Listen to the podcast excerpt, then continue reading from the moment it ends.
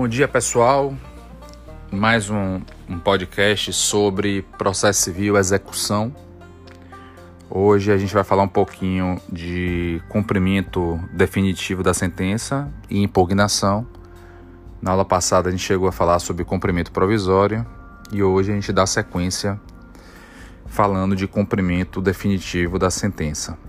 É, a gente vai começar falando a partir do artigo 523, tá? Eu tô adotando no podcast uma didática de ler o artigo e comentar em cima do artigo depois. Eu acho que fica mais fácil para vocês entenderem e para vocês é, estudarem. Lembrando a vocês que qualquer dúvida, vocês têm meu e-mail institucional, tem meu WhatsApp, vocês podem tirar a dúvida que vocês quiserem, tá? Estarei também na conferência no Clesson da Católica e, na, e no Canvas da Unijorge para tirar dúvidas. Então vocês fiquem à vontade quando vocês quiserem tirar dúvidas sobre é, os assuntos que a gente está tratando aqui.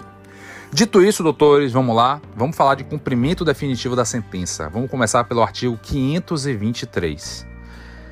O artigo 523, no seu caput, diz que, no caso de condenação em quantia certa ou já fixada em liquidação, e no caso de decisão sobre parcela incontroversa, o cumprimento definitivo da sentença far-se-á a requerimento do exequente sendo executado intimado para pagar o débito no prazo de 15 dias, acrescido de custa se houver. Parágrafo 1. Não ocorrendo pagamento voluntário no prazo do caput, que seja 15 dias, o débito será acrescido de multa de 10% e também de honorários de advogado de 10%. Então, se no cumprimento definitivo da sentença o executado não pagar o débito no prazo de 15 dias, Além do débito, ele vai ter que pagar 10% de multa e mais 10% de honorário advocatícios. Parágrafo 2.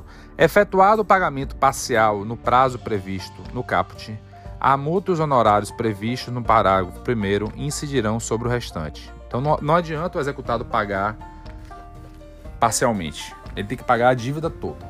Se ele pagar parcialmente, a multa e os honorários de advogado incidirão sobre o que ele deve, sobre o restante que ele não pagou.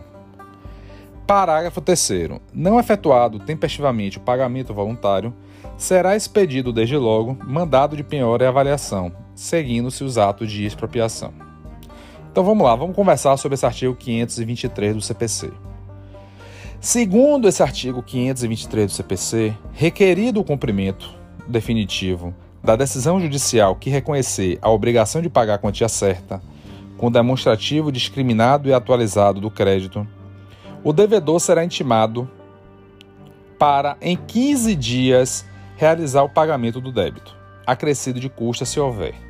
Não realizando, então, o pagamento voluntário no prazo de 15 dias, o débito será acrescido de multa de 10%, doutores, e de honorários de advogado de 10%. Realizado o pagamento parcial no prazo de 15 dias, a multa e os honorários incidirão sobre o restante. Então, diferente do CPC de 73, CPC antigo, que previa apenas o acréscimo de multa em razão do não cumprimento voluntário da sentença, esse nosso CPC de 2015 também prevê o acréscimo de honorários advocatícios, fixando desde já o percentual. De qualquer forma, doutores, não sendo pago integralmente o valor devido, será expedido mandado de penhora e avaliação, seguindo-se os atos de expropriação. Vale dizer, adjudicação ou alienação por iniciativa particular ou em leilão judicial, eletrônico ou presencial. Também transcorrido o prazo de 15 dias sem o cumprimento voluntário da decisão, abrirá automaticamente o prazo para apresentação de impugnação ao cumprimento de sentença pelo executado que a gente vai ver daqui a pouquinho quando a gente estudar o artigo 525. Mas vamos seguir, vamos lá. Artigo 524.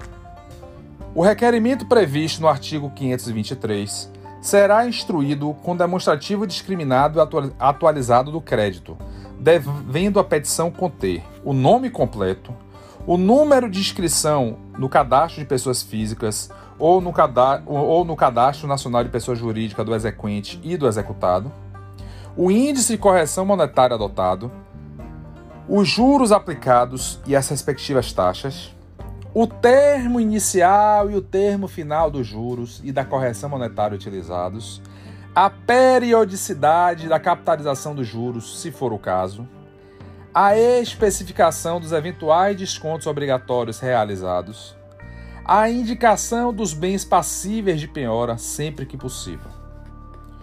Parágrafo 1. Quando o valor apontado no demonstrativo aparentemente exceder os limites da condenação, a execução será iniciada pelo valor pretendido, mas a penhora terá por base a importância que o juiz entender adequada. Para a verificação dos cálculos, o juiz poderá valer-se de contabilista do juízo, que terá o prazo máximo de 30 dias para efetuá-la, exceto se outro lhe for determinado. Parágrafo 3. Quando a elaboração do demonstrativo depender de dados em poder de terceiros ou do executado, o juiz poderá requisitá-los sob cominação do crime de desobediência. Parágrafo 4. Quando a complementação do demonstrativo depender de dados adicionais em poder do executado, o juiz poderá, a requerimento do exequente, requisitá-los fixando prazo de até 30 dias para o cumprimento da diligência. Parágrafo 5 se os dados adicionais a que se refere o parágrafo 4 não forem apresentados pelo executado, sem justificativa no prazo designado, reportar-se-ão corretos os cálculos apresentados pelo exequente apenas com base nos dados de que dispõe. Então esse artigo 524, tá? Ele tá ele é uma continuação do artigo 523. Ele está nos informando como é que nós iremos discriminar esse crédito na petição do cumprimento de sentença. Então, quando o valor depender apenas de cálculo aritmético, não haverá necessidade de se realizar liquidação por arbitramento ou pelo procedimento comum. Caberá ao credor requerer o cumprimento da decisão judicial que reconhece a obrigação de pagar a quantia certa. Essa petição deve ser formulada para que o réu seja intimado e possa realizar o pagamento voluntário no prazo de 15 dias.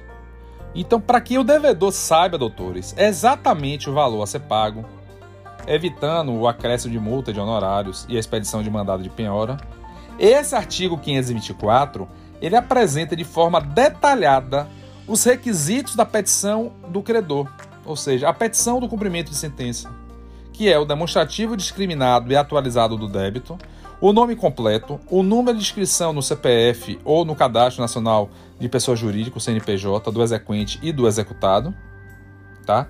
o índice de correção monetária adotado, os juros aplicados e as respectivas taxas, o termo inicial e o termo final dos juros e da correção monetária utilizados, a periodicidade da capitalização dos juros, se for o caso, a especificação dos eventuais descontos obrigatórios realizados e a indicação dos bens passíveis de penhora sempre que possível. Então, doutores, se o magistrado entender que o valor apresentado pelo credor excede os limites do que foi decidido, e por isso que para isso o magistrado tem um, um, um contador, ele pode intimar um contador da confiança dele então, se ele, juiz, entender que esse valor apresentado pelo credor exceder os limites do que foi, do que foi decidido, a penhora iniciará pelo valor pretendido, mas garantia do juízo levará em conta o valor que o juiz entender adequado. Então, na impugnação ao cumprimento de sentença, esse valor poderá ser discutido. E caso o juiz entenda que o valor correto é superior ao que ele inicialmente entendeu como adequado, determinará o reforço da penhora. Porque muitas vezes, doutores, o demonstrativo discriminado e atualizado do débito depende dos dados que estão em poder do devedor de terceiro. Então, assim, não é sempre que o exequente, o credor, vai conseguir discriminar e atualizar o débito, porque muitas vezes está de posse do executado, entendeu? Ou então de terceiros. Então, nesse caso, o juiz poderá fixar um prazo para que sejam entregues pelo é, é, executado sob pena de se caracterizar crime de desobediência. Então o juiz vai dizer, ó, se você é executado que está em posse desse plano contábil, que sabe como atualizar esse débito, se você é executado não trouxer esse débito atualizado, então eu vou fixar um prazo para que você entregue sob pena se caracterizar o crime de desobediência. Agora, faltando dados adicionais em poder do devedor, transcorrido o prazo sem entrega dos mesmos, além do crime de desobediência, reportar-se-ão corretos os cálculos apresentados pelo exequente apenas com base nos dados que dispõe. Então, doutores, é o seguinte: o juiz ele dá uma chance para executar. Ele diz: ó, traga aqui os, os cálculos atualizados. Vou te dar um prazo. Então, o prazo é um prazo que o juiz vai dar. Então, ele pode dar um prazo de 5, 10, 15, 20, 30, 40, sei lá, quantos dias ele quiser o executado ele vai ter que trazer esses dados. Se ele não trouxer, além de estar cometendo crime de desobediência, o que é que o juiz vai fazer? O juiz vai seguir o artigo 524. Ele vai dizer: tudo bem, você não quer trazer? Então eu vou levar em consideração os cálculos apresentados pelo exequente. Agora, não é sempre que o exequente tenha é, esses dados, né? Então é por isso que a gente tem que justificar e, e, e analisar o caso concreto certinho. Vamos lá, doutores. Continuando. Artigo 525 do CPC. Transcorrido o prazo previsto no artigo 523, que é o prazo de 15 dias para o executado pagar o débito, transcorrido esse prazo, se o executado não pagar voluntariamente, o executado ele vai ter 15 dias, independente de penhora ou nova intimação, para apresentar sua impugnação.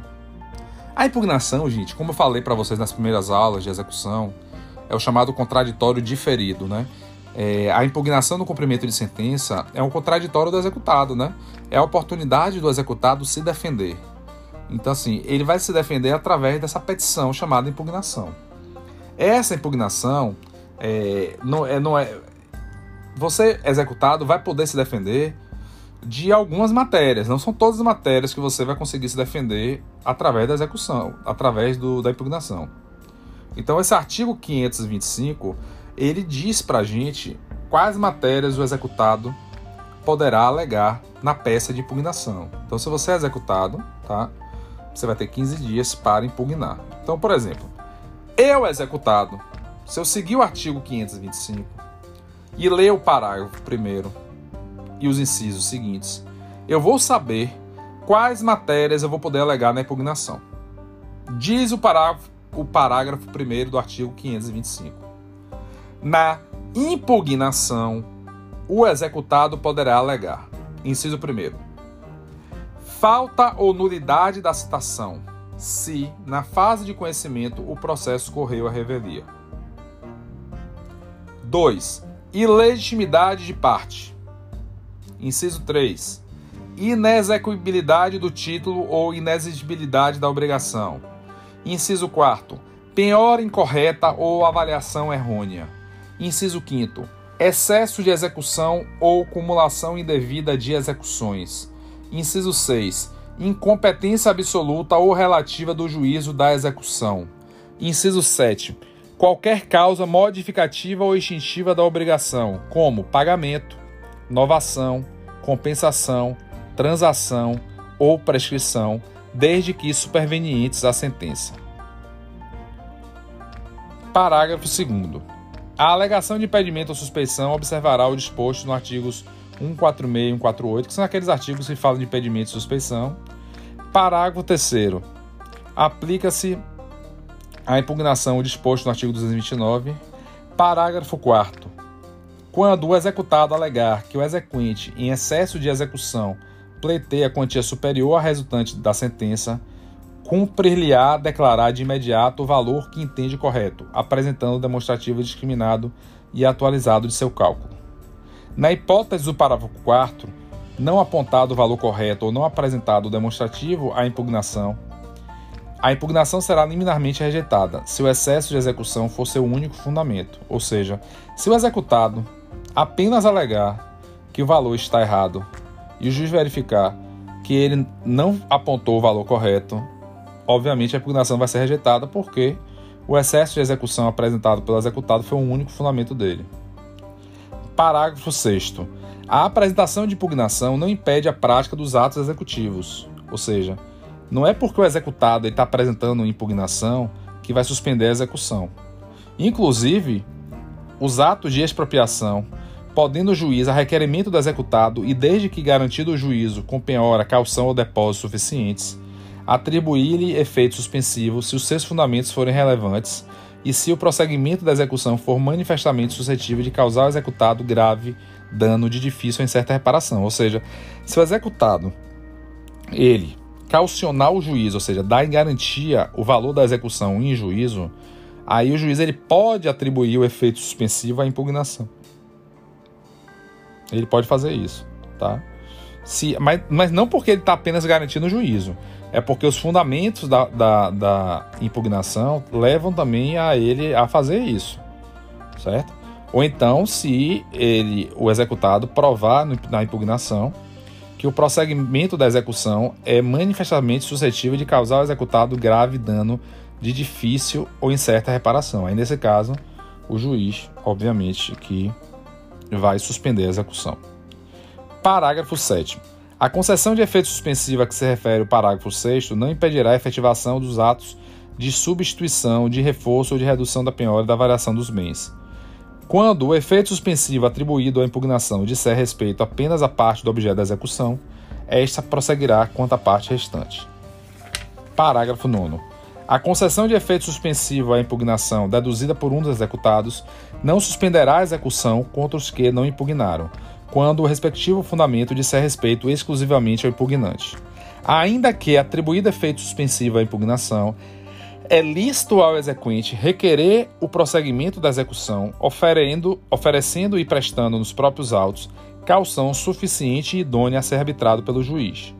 As questões relativas a fato superveniente ao término do prazo para a apresentação da impugnação, assim como aquelas relativas à validade e à adequação da penhora, da avaliação e dos atos executivos subsequentes, podem ser arguídas por simples petição, tendo executado, em qualquer dos casos, o prazo de 15 dias para formular essa arguição, contado da comprovação da ciência do fato da estimação do ato.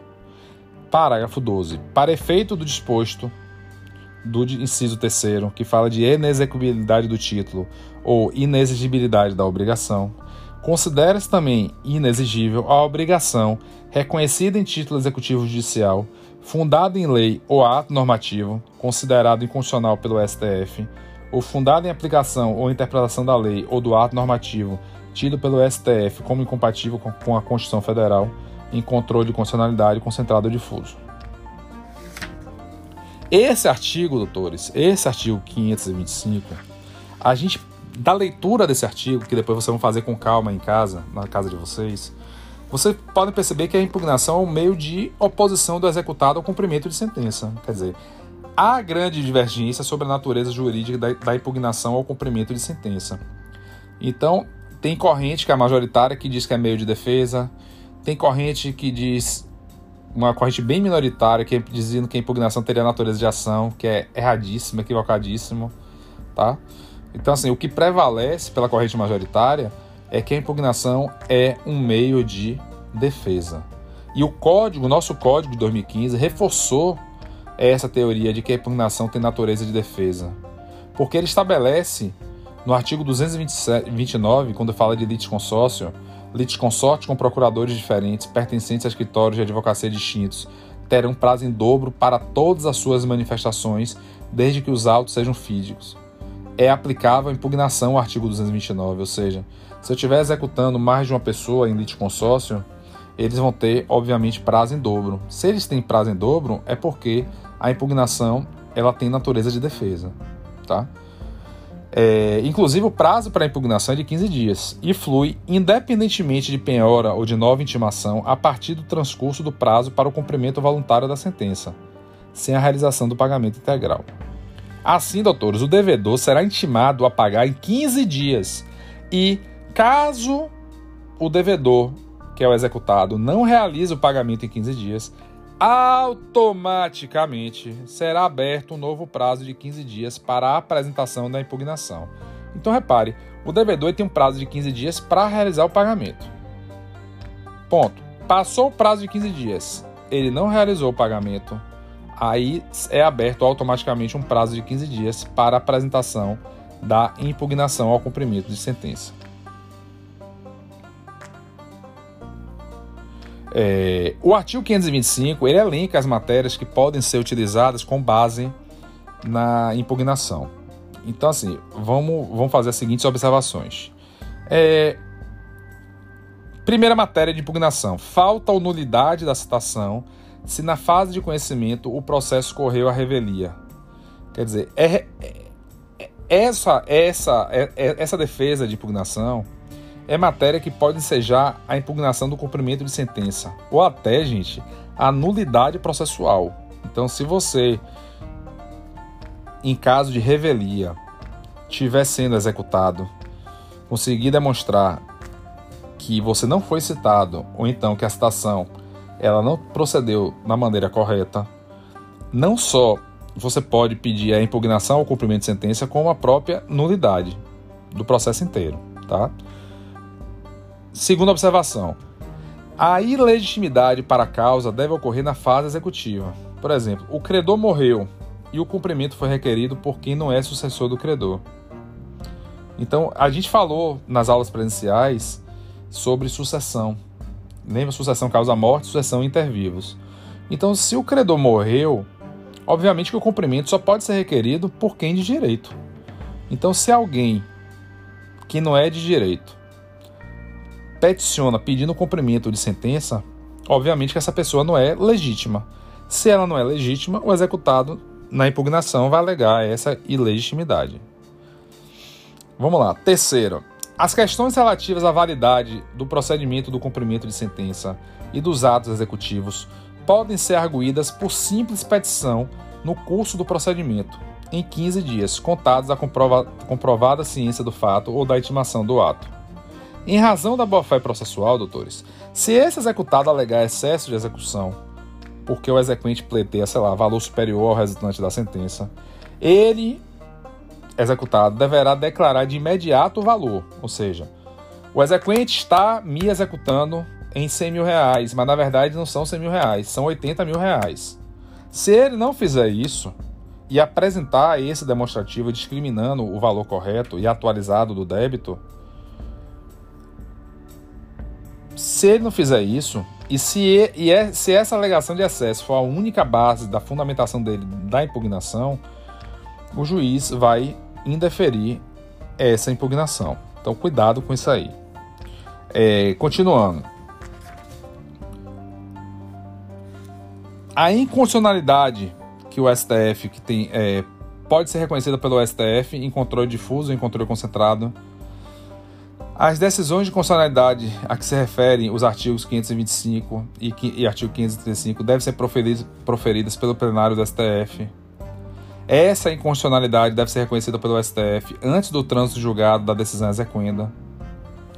Se essa inconstitucionalidade for reconhecida após o trânsito julgado da decisão exequenda, caberá ação rescisória, que vocês viram no semestre passado, né? quando estudaram recursos, embora não seja um recurso, mas é matéria da disciplina é, processo civil recursos. O STF poderá modular os efeitos da declaração da inconstitucionalidade, confer, conferindo, por exemplo, eficácia prospectiva. Tá? É...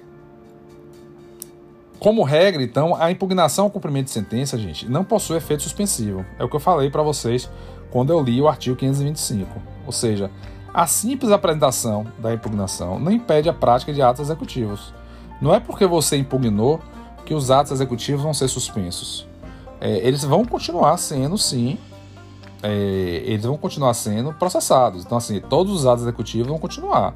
Agora, agora, o executado, ao apresentar a impugnação, pode requerer e obter o efeito suspensivo, desde que ele requeira que estejam requeira e prove os seguintes requisitos. Primeiro, fumos boniures, né? se os seus fundamentos forem relevantes. Depois, o periculum in mora, ou seja, se o prosseguimento da execução for manifestamente suscetível de causar ao executado grave dano de difícil ou incerta reparação. E a garantia do juízo, né, que é a penhora, calção ou depósito suficiente. Também, doutores, é possível, presente os pressupostos do artigo 525, a concessão de efeito suspensivo à simples petição em que se alega fato superveniente ao término do prazo de oferecimento da impugnação ao cumprimento de sentença. Então, assim, qualquer decisão proferida na impugnação ao cumprimento de sentença estará sujeita ao recurso de agravo de instrumento, exceto, obviamente, se houver extinção da execução, pois nesse caso vai caber apelação. Né? Se o juiz extinguir a execução, aí cabe apelação. Mas se o juiz a, a, ele apreciar a impugnação, a petição de impugnação, aí pode caber o recurso de agravo de instrumento, como vocês aprenderam em processo civil, é, recurso. Tá? Então, doutores, dê uma olhada nesses artigos, tá? principalmente o artigo 523, 524 e 525. É, continue os estudos, qualquer dúvida, tá? tem meu WhatsApp, que você já tem, que é o 991980535. Podem mandar dúvidas quando vocês quiserem, tá? Tem os meios próprios de cada universidade, da Católica, da Unijorge, vocês podem contar comigo para o que vocês quiserem. E vamos aproveitar e estudar, né? Focar, focar, que vai ser o semestre que vocês vão mais estudar. Então essa quarentena vai servir para isso, para motivar, motivar o estudo. Então acabou com aquela desculpa de que está sem tempo para estudar. Vamos estudar cada vez mais. Um abraço e podem contar comigo sempre.